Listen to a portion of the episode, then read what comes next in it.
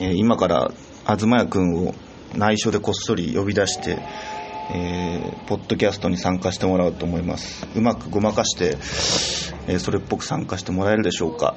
外からは音が聞こえてきます。広く。東谷ちょっと読んこれ読んでもらっていいかな？はい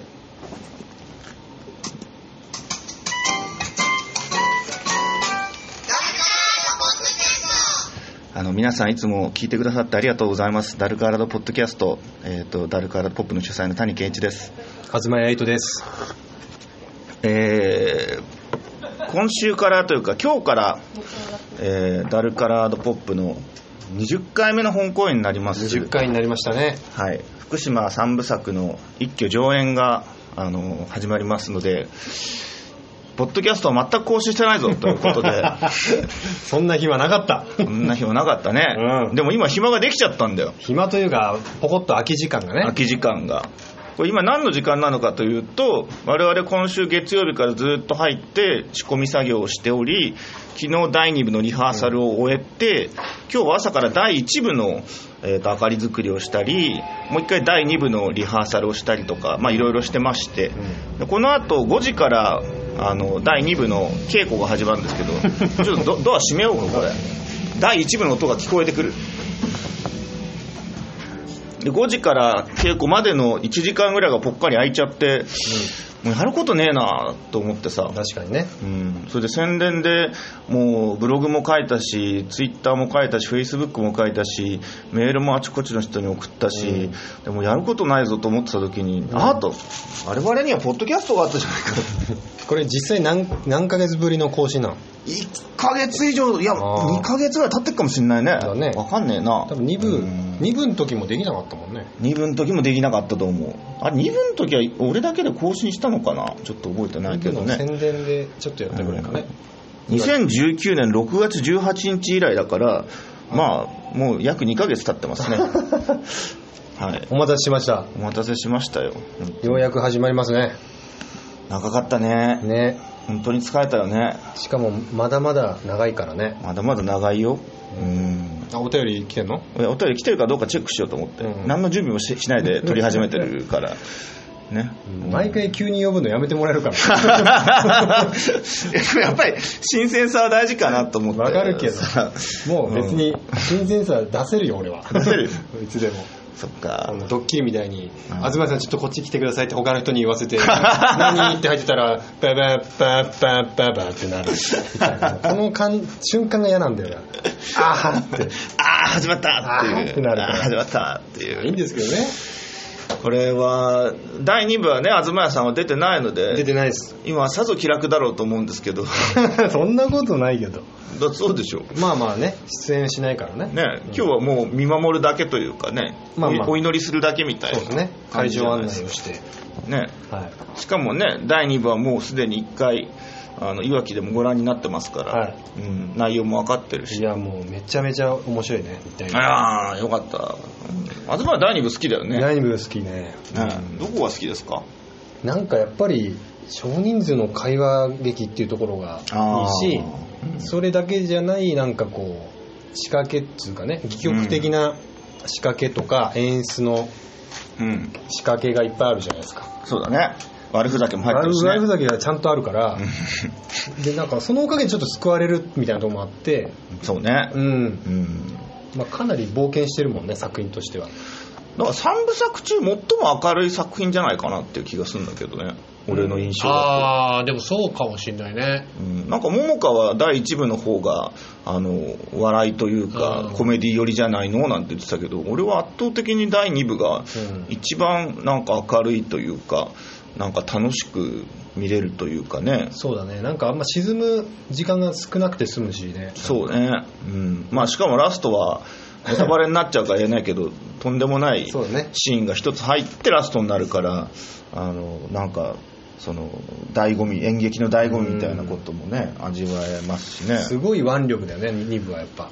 2部はなんだろう野心野心のうずめき方がすごいね、うんなんか変な作品書いてやろうと思って、うん。ちゃんと変な作品になったなっていう感じがするのが個人的には嬉しくって、うん。うんこれ見た人には分かると思うけど普通のお芝居とは逆の構造をしてんだよね。うん。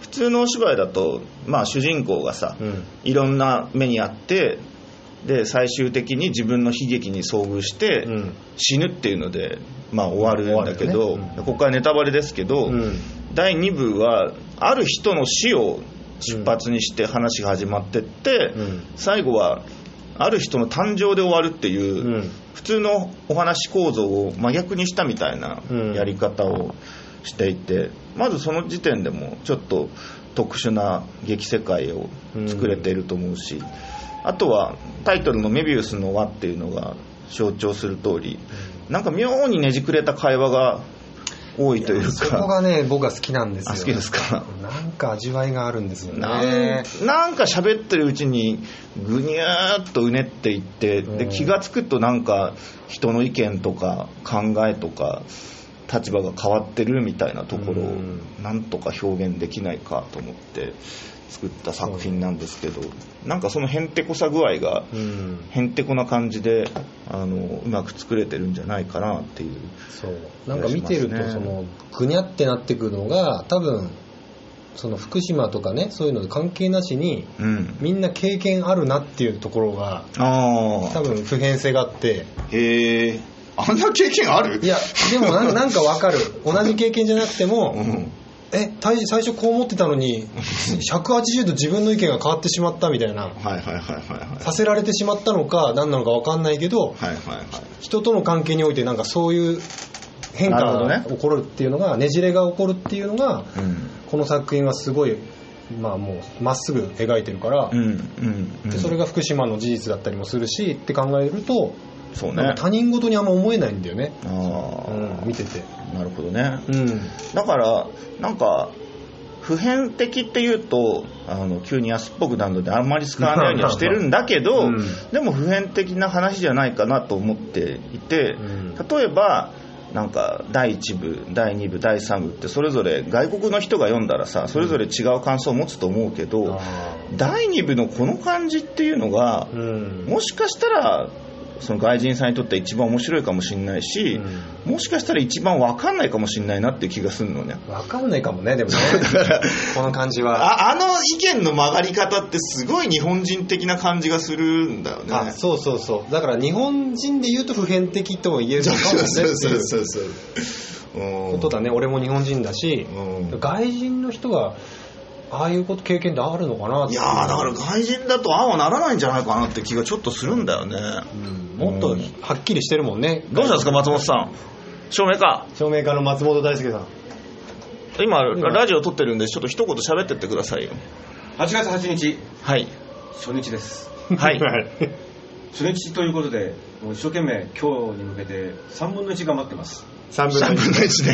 はい。3分の1ねはい。3分の2はちょっとまだ取ってあるんで。あはい、だから全力感って言いながら3分の1なんでここら辺の難しさがありますね。もちろんですね。そして今日初日じゃない人もお手伝いに来てるっていうね。そうです。あいっぱい来てますね。いっぱい来てます。でも3分の1初日3分の2初日じゃないから。3分の2初日じゃないね。変な状況ですよね。何をもって初日かが分からなくなりました。確かに。はい。本当にでもそうなんだよ。3分の1頑張ります。そうなんですよ。あの人たちそうなんです。3分の1に対してまずは精一杯頑張ると思います、はい。頑張りましょう。はい。見に来てください、あんな言い方ある？あるないね。あんな言い方あるかな、う。ん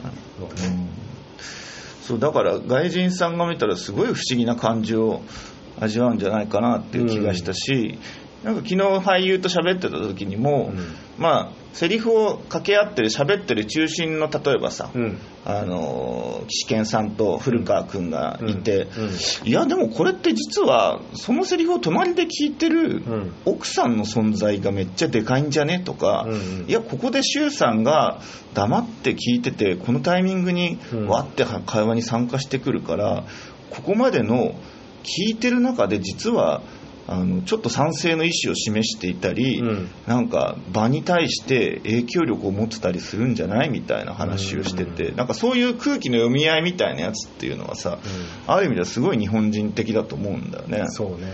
うん。なんなら日本の演演劇会話劇ってやっぱねそういうとこすごいあるからうん。そういう意味ではめちゃくちゃ濃厚なうん。劇になってるからうんまあまあ同業者は絶対楽しめるし、そうね、うん、で今言ったようなその変な空気になっていくこととかねじれていく感じっていうのが多分、うん。演劇やってない人も多分会社とかであると思うんだよね。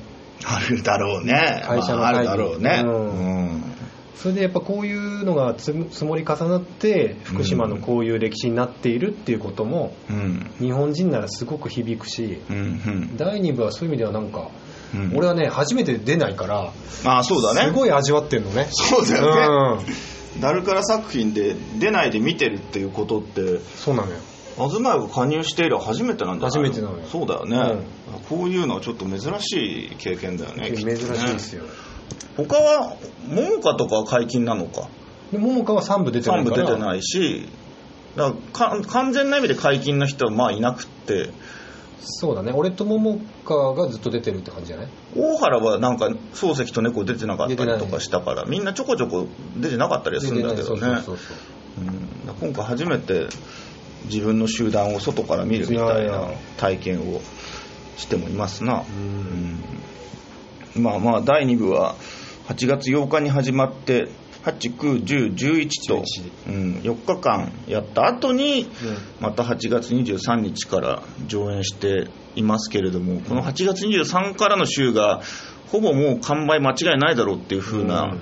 あの流れというか売れ行きになっていますのであの見たいなっていう人はねこれ脅しじゃなくて本当にね。本当に今週来ていただきたいなと思います。本当に今週の第2部とはい。来週の第3部、そうなんですだからあの毎回発生するあのチケットが取れない当日券に並んだけど取れなかったっていう悲鳴があのどうせ最終週8月23日以降は発生することがほぼ確定の状況になりつつあるので今週来週でぜひあの見に来ていただきたいなと、うん特に特に第2部はもうあのすぐ始まっちゃうしすぐ終わっちゃうし六ステージ六ステージしかないので 6ステージしかないので。だから。皆さんが確認したいことあるんですって。あ武井君確認しよう。ちょっとラジオに入っちゃうけど、うんいいよ。ほら。いいよいいよ確認しよう。舞台監督の武井君とちょっと確認事項します、あのケースは本当に 7K でいいですか？あ7件お願いします。はい、はい、で30分ですけどはい、全部やるわけじゃないですね。あそうか全部やったら終わんないもんね。終わんないですよ。あああのブリーフィングの終わりぐらいからやろうかなっていう気がしてる。じゃあ 7K の状態で。うんそうしといてくれればいいです。ははい。い、はい、お邪魔虫いえ全然です。舞台監督武井君でした。武井君でしたね。はい。いやいやいやいや。スタッフさんなんかずっとずっとだからね。だから そう今回スタッフがスタッフに対するなんか人道上の罪っていうのを俺は感じていて感じるべきだこれ 本当にやばいからあんまり言うと労働基準局来るからやめて。ちゃんと時間通りやってますよ。時間通りやってますよね。裁量労働制の範囲内でやってますからね。そうですね。我々自営業ですからね、はい、自分の時間は自分でマネジメントしてますから。ちゃんと5時に帰ってますよ。そう。ただ3部あると結局1部も2部も3部も俺ずっと見てなきゃいけないし、照明家も舞台監督も音響も衣装も1部も2部も3部もずっと見てなきゃいけないから、美術もそうか。美術も。うん。すげえ大変なんだよな。制作はもっとそう。制作も大変だしね、かわいそうだかわいそうだよねうん。本当にね、うん。ちょっとなんかお二人そこでくつろぐのやめてもらってもいいですか？ちょっとなんかギャラリーがいると思うと恥ずかしくて。だからもうどっかドトールでやってこいよって。なんでだよここだからここで撮ってんじゃないか他の人の声が入らないようにと思って。ドトールの人を追い出すってむちゃくちゃだろうが。できないよそんなこと。コーヒー100杯買って。おい100杯買ってねやらないですよ、それで集計しちゃいけないっていう不条理なことおかしいよ。うん、まあほっときましょうじゃあ。本当にましょう。はい。ちょっなってきたのはそっちじゃねえかな。もともとこっちはほっといてんだよ。そうですね。お便りが来てるから。と紹介しましょう。うん。雅子さん。谷先生こんにちは。毎週木曜配信でおなじみのダルカラポッドキャスト今夜かしらと期待しております今夜かしらと期待しているメールが6月27日に来てるので あの 一月半あの不意にしてたっていうことですけど、え3部作まもなく開幕ですね、えー今原発つ見学ツアーのようですが同行した方々の失敗談と福島三部作の見どころとえー古川浩二の見どころと桃川明の見どころとお願いします。楽しみにしてくださいちょっと欲張りですね。いろいろいろいろね。いろいろ聞いてくるね。原発ツアーも行ったしね、原発ツアーの失敗談は、えっと俺と井上君とクララが、えっと朝まで飲んでしまったっていうことが最大の失敗談ですね。なんか説明聞いてる時に寝てたんでしょあなた説明聞いてる時に寝てました、聞きましたよ、なんてことをやってるんだと。でもねあれがすごい体験で、あ聞いたことが？の東電の社員さんがさ、うん。あのコミュニティ話をしてるわけですよ、はい。はあはあ面白いなと思って。これは一言も聞き漏らすまいと思ってうん。聞いてるわけです。集中して聞いてるんですよ、うん。集中して聞いてた3秒後に寝てるんだよね。カクッつって。こんな寝方できるっていう寝方でカクッて寝てそれこそなんかジョジョとかで時を止められたみたいな感じでさ なんか1分後とかになんか時間が飛んでるんだよね。飛ばされたんだ。そうだから話題がついていけなくなってるの。おあるいはなんか資料が2ページぐらい先に進んでたりとかして、え俺聞いてないぞこの話。と。学校であったねそういうこと。あるでしょ学校にいた時とか、うん。いうようなことがあったりして。で失敗談で言えばそうそうやってさなんかうつらうつらあのなんかあの朝の5時半か6時ぐらいまで飲んでたらしいのね。うんらしいね。でで朝の7時の7時何分から電車には乗んなくちゃいけなかったから、うん。1時間か2時間しか寝ないでしかもお酒も相当飲んだ状態で行ったので、ん。ベロベロの状態でだその長い説明の時、うん。会議室に座らされてさ、あの資料1ページずつ読んでいくっていう長い説明の時は寝ちゃったんだけど、うん。他は起きてたのずっと。うんうん。でいろいろ興味持って見てたんだけど一番最後質問コーナーがあってさ、うん。で俺質問しようと思って。こそういう時こういう時日本人質問しないから、うん。せっかくだし。で一瞬周りの空気を見たらやっぱり誰も質問しないから「うん。はい」って言って手を挙げて、うん。あの威風堂々と質問したわけですよ、うん。これこれこれについてはどうお考えですか、うん。どういうふうになってるんですか？うん。そしたら一瞬なんか東電の人がハッとなんか驚いたような表情して、うん。で僕は思ったあやっぱり鋭い質問したんだな僕はと思ってやったぞと。やったぞそしたら返ってきた言葉が、えあの先ほどご説明した何ページを開いてますお前寝てたからやん。ああ俺以外みんな聞いてたやつだと思って。あーあーあーすいませんと思って。質問出ねえわその。聞いてんだから。いやーで俺のすごいとこはそれでめげるんじゃなくてもう一つ別の質問をしたっていうところをぜひね褒めていただきたい。そうなんですね。はい。あのずっと武田しいというかねあの転んでもただでは起きないというか、うんはい、そういうとこがううまいもんね。そういうとこうまい。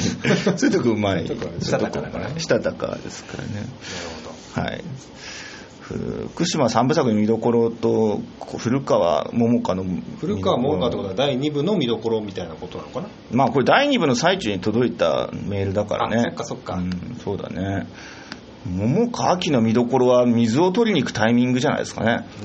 うん。うん給水ね。給水、うん。給水しに行くタイミング。さっきも相談したんだけどさ、うなんかここならいいだろうみたいなタイミングでごまかして水を取りに行ってるんだけど、ん。バレバレバレバレだよって言って。前から見てるとパネル裏にペットボトルを取りに行ったのがバレバレだよって言って、うん。えそうかな？バレてるかな？って言うからうんバレバレだって言って。あんなんだったらもう元からあの足元に置いといた方がいいんじゃないの？って言ったら置いていいかな？って言うから、うん。置いてもいいよって言って、うん。でも取りに行ってもいいって聞くから、ん。取りに行ってもいいよって。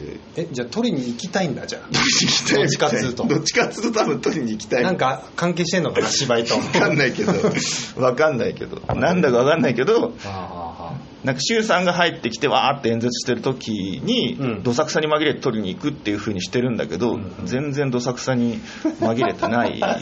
あまあでも出ずっぱですもんね。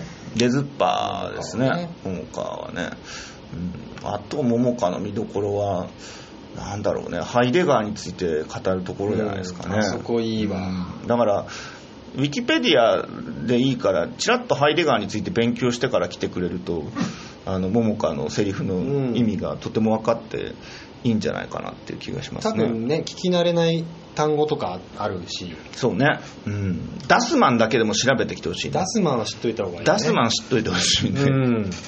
ダスマンの意味が分かってるとあのラストシーンの意味がぐっと分かるのとでわかるし聞こえてくるよね多分。聞こえてくると思う、うん。古川浩二君浩司君の見どころはもうあの見てりゃ分かるから特に気にしないで見てれば自然にね。いいんじゃないかな。素直に見てればうん。いいってなるよ。この間あの2部の思い出し稽古やった後にさ、うん。あのみんなになんかそれぞれコメントをしてったんだけど、俺が浩司君にしたコメントが傑作で、浩司君は本当にあのうまいし表現力があるねって話をして、もう君はもはや人間じゃない役とかができるんじゃないかって話をしたの、うんそしたら、ああ、ありますよ、妖怪とかそういうっていう話をしたから、いやいや、もう妖怪とか、なんかその動物とかそういうレベルじゃなくて、例えば、例えば例えば三角形とか、うん。あるいはなんか青春そのものとか、なんかそういう概念を演ずるみたいなことがもはやできるんじゃないかっていう。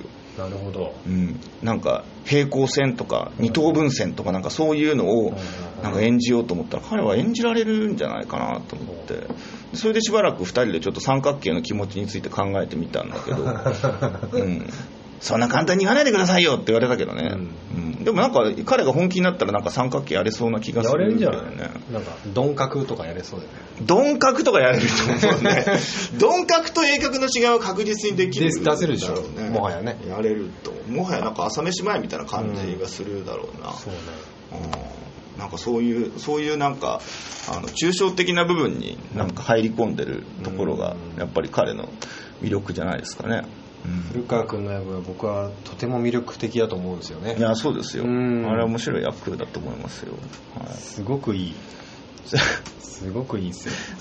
それこそやってることは眼鏡を外すだけっていうすげえすげえありきたりなことしかやってないんだけど。もうでもシンプルにちゃんと言葉を相手に言うみたいなことでね。いや本当ですよ、うん、まあ麹節がよく出ている、うん。あのいい時間じゃないかなと思いますね。はいじゃあお疲れ様でしたはいさよなら。はい。はい。今ね初日お願いします。はい。喋れてない。喋れてねえな。一通だけ？一通だけですね。あそうかそうか。はい、うん。でもこれで配信したらまた来るかもね。質問は。だから来週来週水曜日がなんだ？あの第3部の初日になっちゃうから、うん。できればもう水曜日の前にもう一回更新したいぐらいですね。そうだね。そんな余裕があるかどうか全くわからないですけど。全くわからないですけどねこれは。本当にわからない。でも第3部もさうん。ただ通すだけだったらもう別に通せるから、あの俳優的問題はもうそんなにない気がするの。うん。ただまだ照明が全然できてないしね。舞台で一回回してないし、もちろんゲネプロもやってないからだからまだ未完成品ではあるんだよね、だからどれぐらい時間が後かかるのかちょっとわからない。で今俺がこうしてラジオなんか撮ってられるのもさ、うん。第2部はもう一回やってるからね。福島でゲネプロも本番も計3ステージやって、うん。で昨日も投資稽古やって、うん。つまりもう4回はあの実際のセットと明かりの中でやってるわけですよ、うん。うん。だからこの後ちょっと返し稽古はしますけど、まあ、ほぼあの1回完成したものなので完成したものを手直す分にはねあのうん。全然あの手間が省けるというかあの時間のかかり方が違ってくるんだけど、サンバに関してはもう完全に未知の領域にこれから踏み込んでいくので、どれぐらい時間がかかるかさっぱりわかんないんだよね。かなりかかるんじゃないかなとは思うけどね。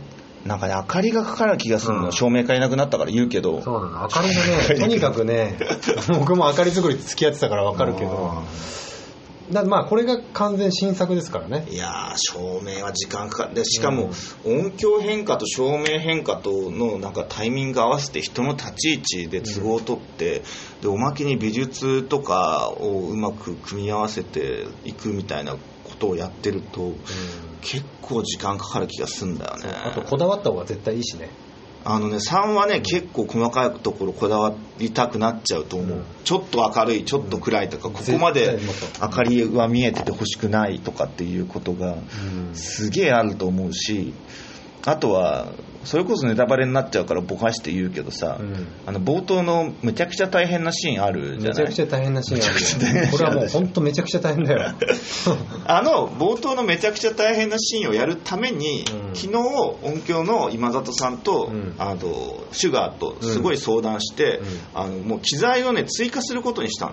あそうなんだ。そう。だからこの間リハーサルでやってたうん。音量とは全然違うものが出てくると、ああ熱くなるってことなのかな？もうあの圧倒的に低温が強くなると。ああでもまあでそうだなそれはいいよな。プラス20万円かかりますけどいいですかっていう。あそれで追加機材がなんとかってたの？そうだよ。あそのことだったのか。そうだよ。20万だよ。20万か。20万痛いよ。とんでもねえな。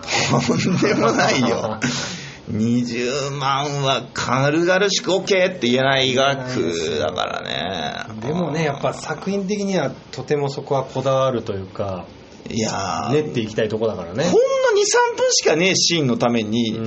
20万かよって思うと結構ちょっとなんていうのかな。二の足を踏むところもあるし、まあ、正直言うと今この間稽古で出してたやつでも、もうあの客席にいた人的にはさ、うん。もう結構ビビってたりとかさ。かなりですよあれで迫力はすごかった。うん、あれしてたからもう十分じゃないかって声もあるんだけどもうどうせあれを表現としてやるんだったら、うん。もう徹底的なところまでやりすぎちゃうかっていうところまでちょっとやってみたいなと思って、うんまあそうだね。うんそれでおそらくですけど、うん。追加機材が導入され、うんであの今日2部が開いたことによって、うん。2部の空き時間を使ってコツコツとあのサウンドチェックのやり直しを全部して、うん。でよりパワフルな音響とそしてそれに合わせた照明変化とっていうのを作っていくことになり、うん。そうかそうか。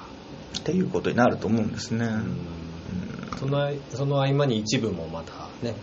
一部もあるしね。準備もあるしね。うんでも一部は今日大体明かりがもう半分できたし、うん。で後半に関してはどっちかっていうと地味なシーンが多いからそうだね。うん多分 地味だね。地味なんだよ後半。地味で暗いもん地味で暗い。前半できちゃえばもう勝ったみたいなもんだから、うん一部に関しては結構もう見通しが立った感じはしてて、うんうんあとはとにかく3部ですね。なんなんこのね3本立てっちゅうのはこれ。いやーすごいよね。なんか大変だね。うんうん俺今週ずっと9時10時で劇場にいるんだけどさ 言っちゃったけどさ言っちゃったね。ラジオで、うん明らかな労働基準法違反だけれども、ただあれ労働基準法ってねあれ人が人を雇う時に雇われた側に適用されるものであって僕は別に誰からも雇われてないから、適用されないんだよねね。自主的にあの働いてると、うん。あの管理職の人間に残業が出ないのと同じで、うん。僕は別に労働基準法の拉致外で生きているから、うん。何を言われる筋合いもないんだけれども、ずーっと働いてるしこの分でいくと明日も9時だろうから、うん。うんなんかずーっとやってんだろうね。なんか当たり前に思うもんね。10時間12時間労働とかさ。当たり前だね。ね。うん。この演劇やってるとね。当たり前になってくるね。恐ろしいよねそうね。なんかそれでさっきさ第3部のさ販売用台本のさうん。あの最終手直しみたいなことをやってたんだけどさで改めて第3部の台本を頭から順番に読んでいって、うん。あのまあ、しばらく23日稽古してないから、うん 改めて読むんだけど、うん。改めて読んでしかも注釈をつけたりするとさ、うん。そのこれはこういう人から聞いた話ですとかこれはこういう事実がありましたとかあのこれはあのここであの書かれてることですみたいなことを書いていくわけだけれども、うん。それにしても抜き身の言葉が多いというか問題発言の嵐みたいなゴリゴよ。内容になってるから。ゴリゴリパンクだよ。だからね、もうなんか注釈のつけようもなかったみたいな感じがするんだあね。第1部、第2部だったらさ、うん。これは1960何年に誰々がどこどこで発言した何々があって、うん。でこの時のあの意思決定に参加した何々はどうした、こうしたであったみたいなことが書きやすいんだけど、うん。もう第3部だと、これはもう俺が聞いた話ですとしか書けなかったりするんそうだだよね。なんか時の風化がないからね。そうそうそうそう。の取って出しというか。取材で聞いた話ですとか、あと書いてて笑っちゃったのは、あのこれググるといっぱい出てくるからググってみてくださいみたいな。何の注釈なの？いや似たようなケースね。似たようなあの震災被害の実態はいくらでも出てくるのでよかったらググってみてくださいみたいなことが書いてあって。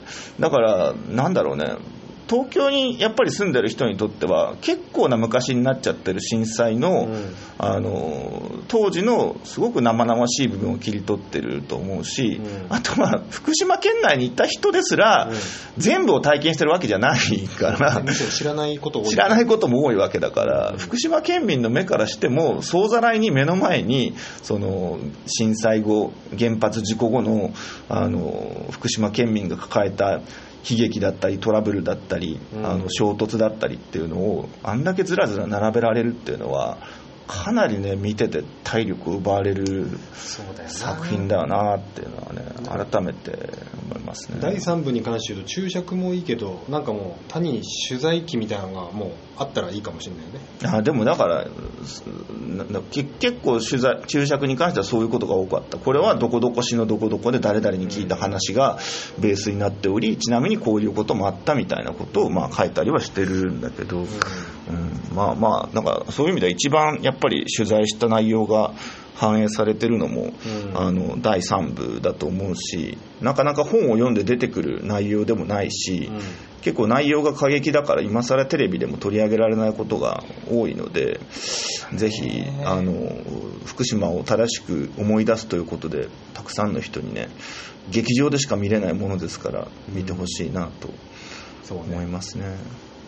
そう今日注釈返してあれしたんだけど、東屋が喋ってるエピソードとかは、全部で3つぐらいの取材源をミックスして書いてることをなんか思い出して、それについて注釈を書いたりしてた。元はテレビでやってたこれの話があって、で僕が買ったこの本のこの一節があって、でここのあの一部分に関して言えば僕自身のプライベートな体験から来ているみたいなことをなんか書いてたりしたんだけど、なんかそういう意味でこう福島中から取材して集めてきたものをこうなんか戯曲としてマッシュアップしたような作品になっているので、あのぜひあのこれは8月14日かな？14日です。うん。14日からあの始まりますのでこれも同じく23日以降のチケットはまあ取れないだろうと思いますから、あの14日からの1週間でぜひあの見に来ていただけると嬉しいです。来週ね。はい私の最新作になりますのでぜひ見に来ていただきたいということで、さあじゃあそろそろ30分経ったのでそうだね。まとめていきましょうか。なんか最後に言っときたいことありますか、えー、でも本当に3部3部の来週の回ぜひ見に来てほしいなっていうそうね。ご案ご案内をいろんな人にしてるけどうんまあみんななんか一挙上演見たがるっていうね。一挙上演見たがる不思議なね現象があってあまあ3本やるなら絶対見たいんだなっていうのは分かるんだけど。わかる。わかんないんだよ。俺わかんないんだよそれが。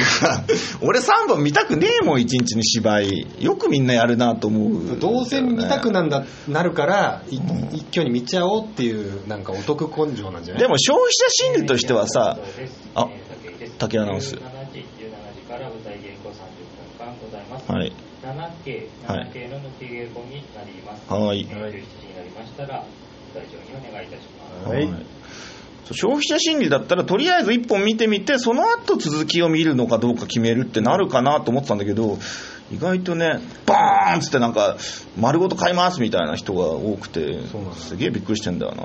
だから俺もしつこくねまず1本見てください。まず1本見ればいいのに。今週の2部来週の1 3部。本見ればいいのに。まず1本見てそして気になったら他のも見ましょうっていうアナウンスすげえしてんだけどなぜかそうはならない。鼻から全部見たいっていう人が多いっていう感じなんだよね。そこはねでも。